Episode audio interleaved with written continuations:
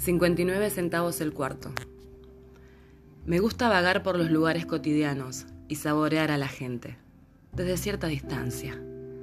No los quiero demasiado cerca, porque es cuando el desgaste comienza.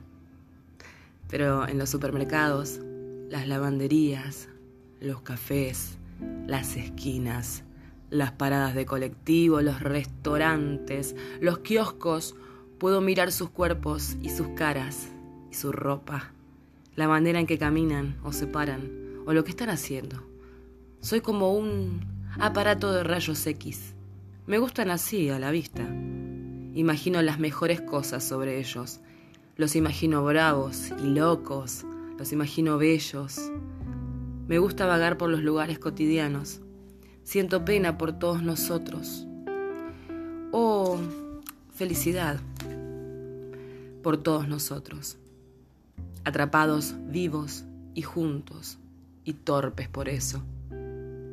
No hay nada mejor que nuestros chistes, que nuestra seriedad, que nuestra estupidez, comprando medias y zanahorias y chicles y revistas, comprando control de natalidad, comprando caramelos, spray y papel higiénico.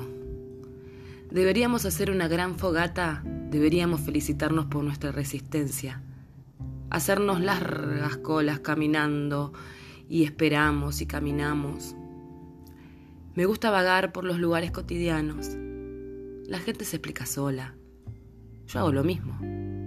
Una mujer a las 3.35 de la tarde, pesando uvas púrpuras en una balanza, mirando la balanza muy seriamente. ¿eh?